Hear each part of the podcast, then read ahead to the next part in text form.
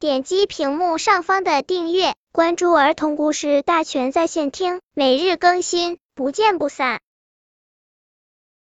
本片故事的名字是《爱劳动的小猴》。一只小猴在自己的家门口种了一棵桃树，希望在夏天能吃上甜甜的桃子。